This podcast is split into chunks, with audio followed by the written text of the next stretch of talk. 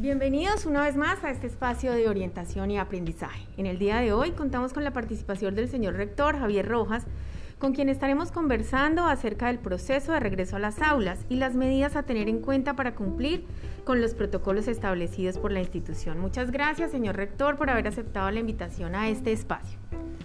Muchas gracias, Ángela, por la invitación. Un saludo muy especial a toda la comunidad educativa, el Colegio Integrado Nuestra Señora de la Paz y espero que este espacio nos sirva para la reflexión y el conocimiento de algunos temas importantes de nuestra institución. Bueno, señor rector, una duda muy frecuente entre los padres de familia es si es obligatorio eh, que los estudiantes regresen al colegio. ¿Puede usted aclarar este interrogante tan importante? Bueno, Ángela, una vez revisado todos los documentos que ha emitido eh, el Ministerio de Salud, el Ministerio de Educación y la Secretaría de Educación Departamental, podemos aclararle a los padres de familia que eh, el retorno a la presencialidad de los estudiantes es de manera voluntaria. Cada familia al interior de, eh, de, su seno familiar tomará la decisión si envía a sus hijos a las actividades presenciales o no, dependiendo de las condiciones y características tanto de salud como de condiciones de vulnerabilidad frente a la pandemia que hoy vivimos eh, en el país y en el mundo entero. Entonces queda claro que eh, la decisión es autónoma de la familia eh, porque hace parte de ese desarrollo autónomo que tiene cada uno de los niños en tutoría de sus padres para poder tomar la decisión si vuelven o no a la presencialidad y o si se quedan en la, en la casa atendidos con aprendizaje en casa como hemos venido trabajando durante el proceso de pandemia. Ok, bueno, señor rector, hemos escuchado en las noticias y de manera reiterativa desde el ministerio un término que es la corresponsabilidad y se ha hablado mucho de eso. ¿Puede usted aclararle a los padres y a la comunidad qué quiere decir esto de la corresponsabilidad? Claro, Ángela, eh, eso se enlaza con lo que venía diciendo en la pregunta anterior y tiene que ver con esa decisión autónoma que toman los padres de... Eh, poder eh, determinar eh, cuáles son las características y condiciones de sus hijos.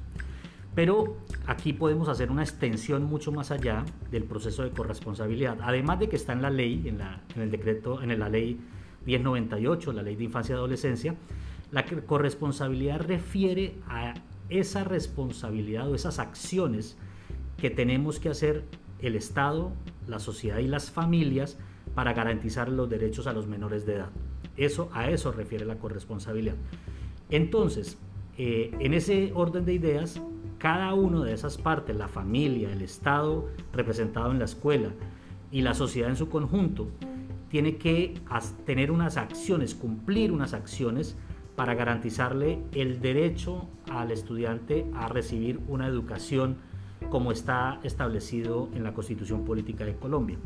Entonces, cada uno de nosotros tanto el Estado representado en la institución educativa como las familias y la sociedad debe cumplir unas actividades en ese sentido. Por eso, el colegio ha determinado que debemos establecer con las familias un acta de corresponsabilidad y esa la hemos dividido en dos sentidos. La primera que tiene que ver con la responsabilidad que tienen las familias cuando envían a sus hijos a la actividad presencial.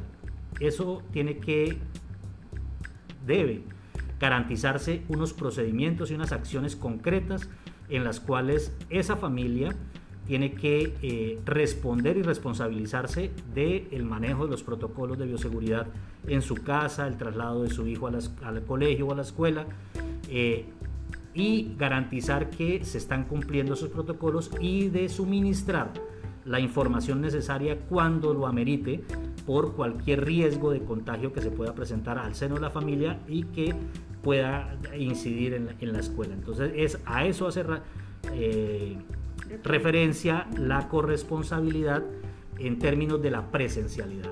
Pero también tenemos otro elemento que es el, acta de corresponsabilidad cuando eh, la familia decide continuar con el aprendizaje en casa de sus hijos.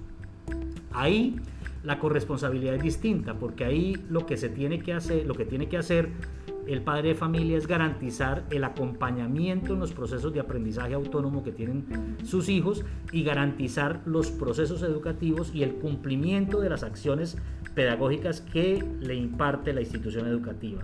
Entonces hay que tener en cuenta que la corresponsabilidad abarca todo ese sentido de garantía del derecho de la educación de los estudiantes desde el ámbito de la familia, desde el ámbito del Estado y nosotros establecemos unos procedimientos como Estado, como eh, institución educativa, establecemos unos procedimientos a los cuales la familia tendrá que cumplir como corresponsables del derecho a la educación de los niños. Ok, perfecto. Señor rector, eh, con todo este eh, retorno a la escuela, eh, el colegio quedaría entonces con dos modalidades, según entiendo, la presencial y los niños que deciden no venir al colegio quedarían por texto impreso.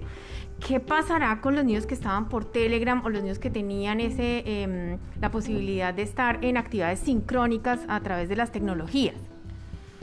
Bueno, con eso eh, tienes toda la razón, Ángela, y, con eso hay que hacer una claridad eh, significativa para las familias y para toda la comunidad educativa del Colegio Integrado Nuestra Señora de la Paz. Y es que eh, el gobierno, a través de la, resolución 777 de la, directiva ministerial 05, de la directiva de la Procuraduría 012, obliga todos los funcionarios públicos a ejercer su cargo de manera presencial.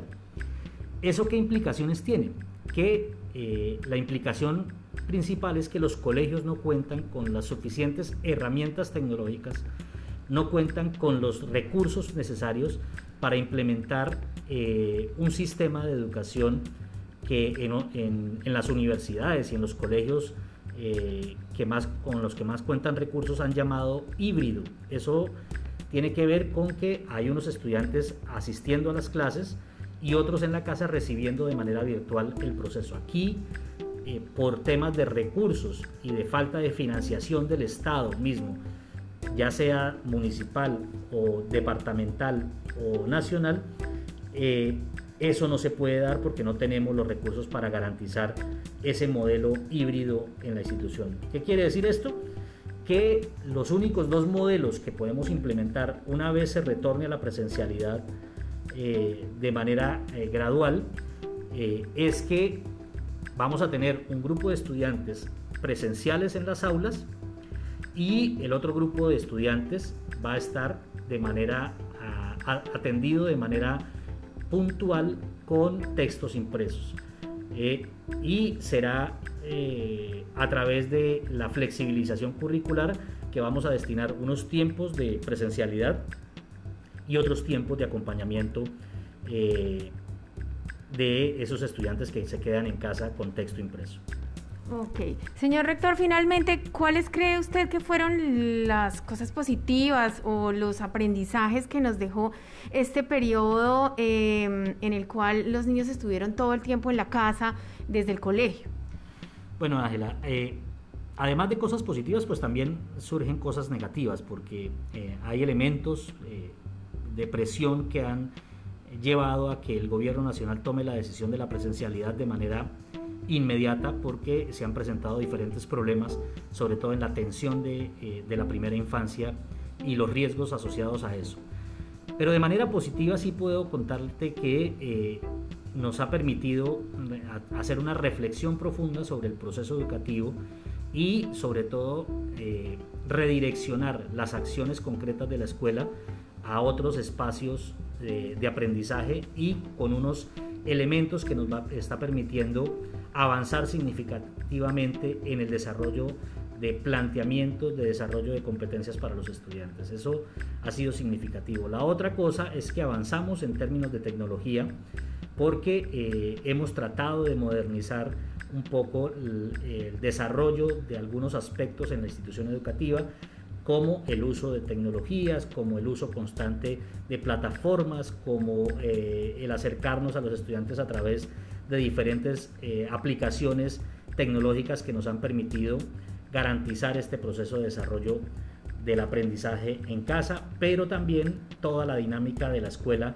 va a estar enfocada en esas, esos avances tecnológicos para lograr tener una escuela o un colegio más a la vanguardia en términos tecnológicos y en términos de desarrollo de procesos.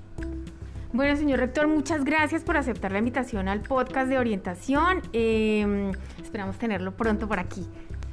Muchas gracias por la invitación, Ángela, y un saludo muy especial a todas las familias y a toda la comunidad educativa del Colegio Integrado Nuestra Señora La Paz. Buen día para todos. Bien, familias, hasta aquí nuestro episodio de hoy. Nos escuchamos. Hasta la próxima.